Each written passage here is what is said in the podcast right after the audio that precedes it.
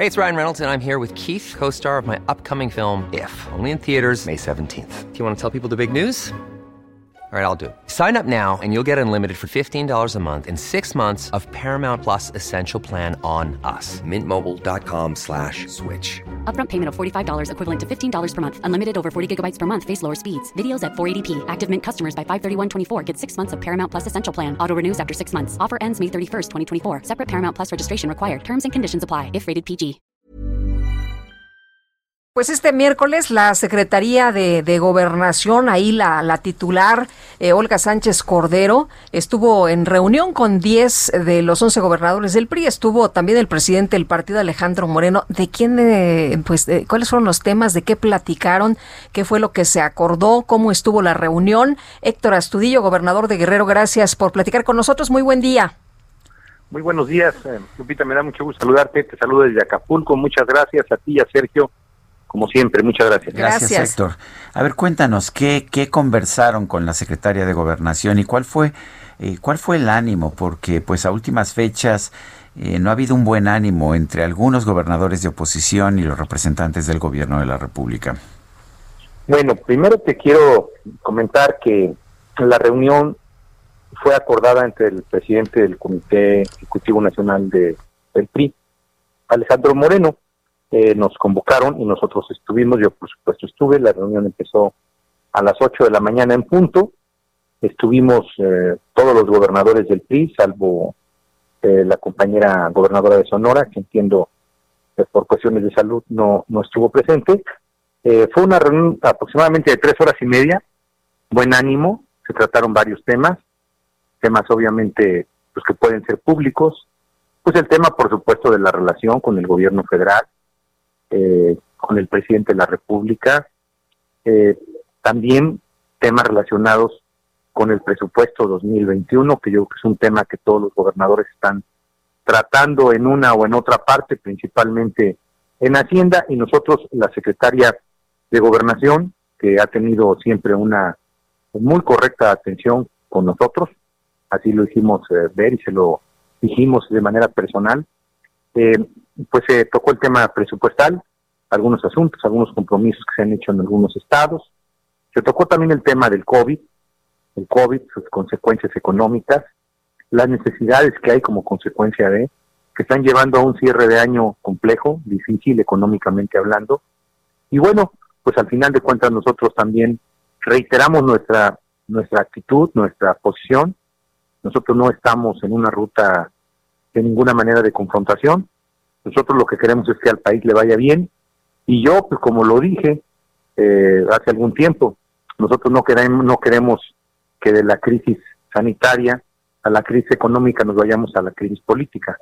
Y nosotros al final de cuentas, de manera respetuosa, con dignidad y con oportunidad, les hemos hecho saber no solamente a la Secretaría de Gobernación, sino al propio presidente de la República, nuestro interés de que en este momento de crisis pues haya unidad y haya entendimiento. Esos fueron los términos más o menos en los que se desarrolló la reunión.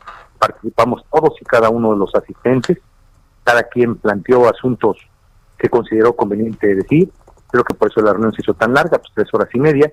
Pero creo que fue una reunión positiva desde mi punto de vista y creo que de todos los que asistimos, los gobernadores, eh, incluido el propio presidente del PRI, nos pareció una reunión positiva. Eh, Héctor, en el caso de, del eh, presupuesto, ¿qué, ¿qué, se estableció, qué se platicó y cuáles fueron los eh, posibles eh, pues puentes que, que, se puedan tender?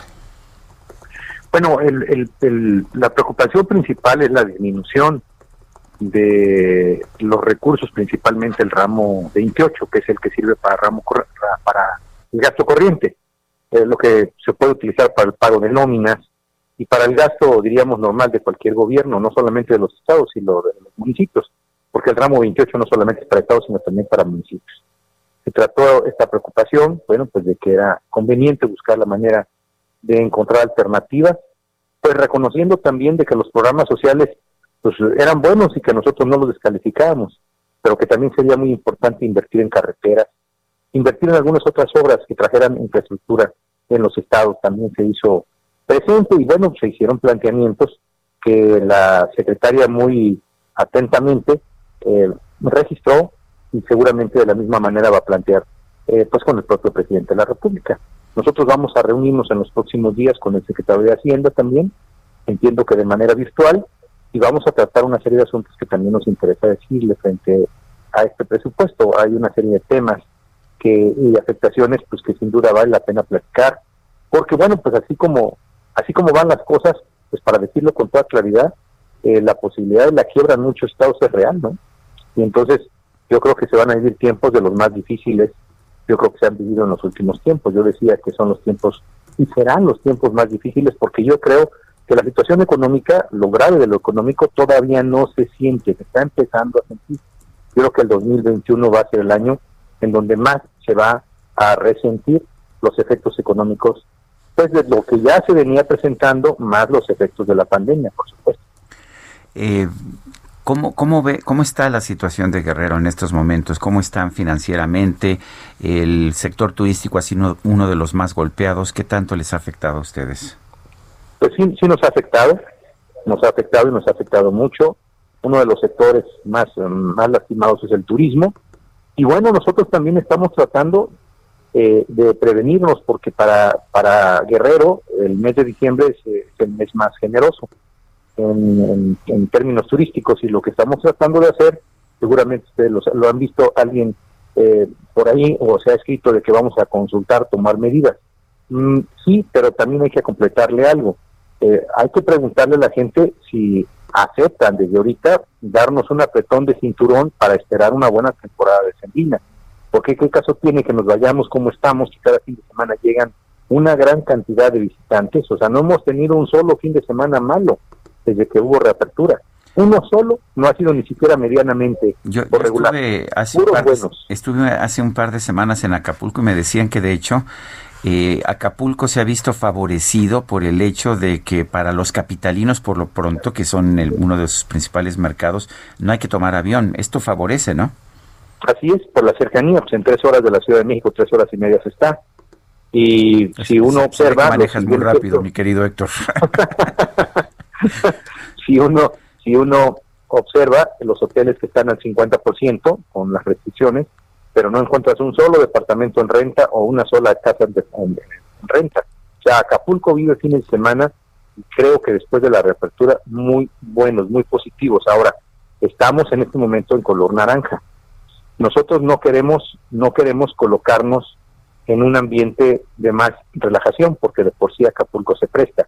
Muchas personas piensan que venir a Acapulco hay que venir sin cubrebocas, hay que andar caminando todos, eh, pues eh, con toda la familia cerca, hay que subirse al yate, este, este que se mete al mar, eh, que va mucha gente, sin cubrebocas. Yo creo que Acapulco también requiere de mucha atención de los visitantes, de los turistas que vienen. Si bien Acapulco ha sido tradicionalmente un lugar de recreo, pero hoy el recreo también tiene restricciones. de, acuerdo con lo que se ha publicado eh, sobre el endurecimiento de las medidas, para que nos quede claro a qué eh, se, se refieren, eh, Héctor, ¿qué estaría aplicándose adicional a lo que ya sabemos, a la distancia, lavado de manos, temperatura, cubrebocas? Bueno, principalmente la disminución de la circulación en la noche, como se está haciendo en Durango, como se está anunciando, entiendo, también en Chihuahua, yo creo que hay que disminuir la, movilidad eh, ciudadana, urbana. Eh, ese es uno, hay que restringir la operatividad de los bares, hay que restringir también, estamos pensando en restringir el uso de la playa, no hemos llegado todavía a una conclusión, de aquí a mañana tendremos que tomar decisiones junto con las presidentas y los presidentes municipales, porque es una operatividad de muchos. Por supuesto, el tema del cubreboca, hacerlo más rígido, obligar, monitorear, vocear, insistir, eh, parar y decirles, por favor, cúbranse el cubreboca, porque es el mecanismo preventivo que hay igual que la sana distancia. O sea, hacer más cosas, subirse a los camiones con un megáfono, decirles, pónganse el cubreboca y, por supuesto, pedirles a todos los que tienen un restaurante que está abierto y que tienen un hotel, pues que nos ayuden para que las medidas sean estrictas, sean más rígidas, que cada quien cumpla con el cubrebocas, hay muchos hoteles a los que yo he ido, para algún acto, algún encuentro, no te dejan entrar si no llevas cubrebocas. Yo creo que todos lo tienen que hacer y yo creo que también el transporte, si te vas a subir un camión, les digo, oiga, pónganse cubrebocas y regalarles cubrebocas y hacer muchas cosas para que las medidas, pero la medida más, más rígida, la más, diríamos, más dura que podríamos colocar sería nuevamente el cierre de playas y hasta este momento no hemos tomado la determinación de hacerlo, lo estamos analizando. Héctor Astudillo, gobernador del estado de Guerrero, gracias por hablar con nosotros. Muchísimas gracias, Sergio Lupita, que estén ustedes muy bien. Gracias. gracias. Igualmente, muy buenos días. Ever catch yourself eating the same flavorless dinner three days in a row?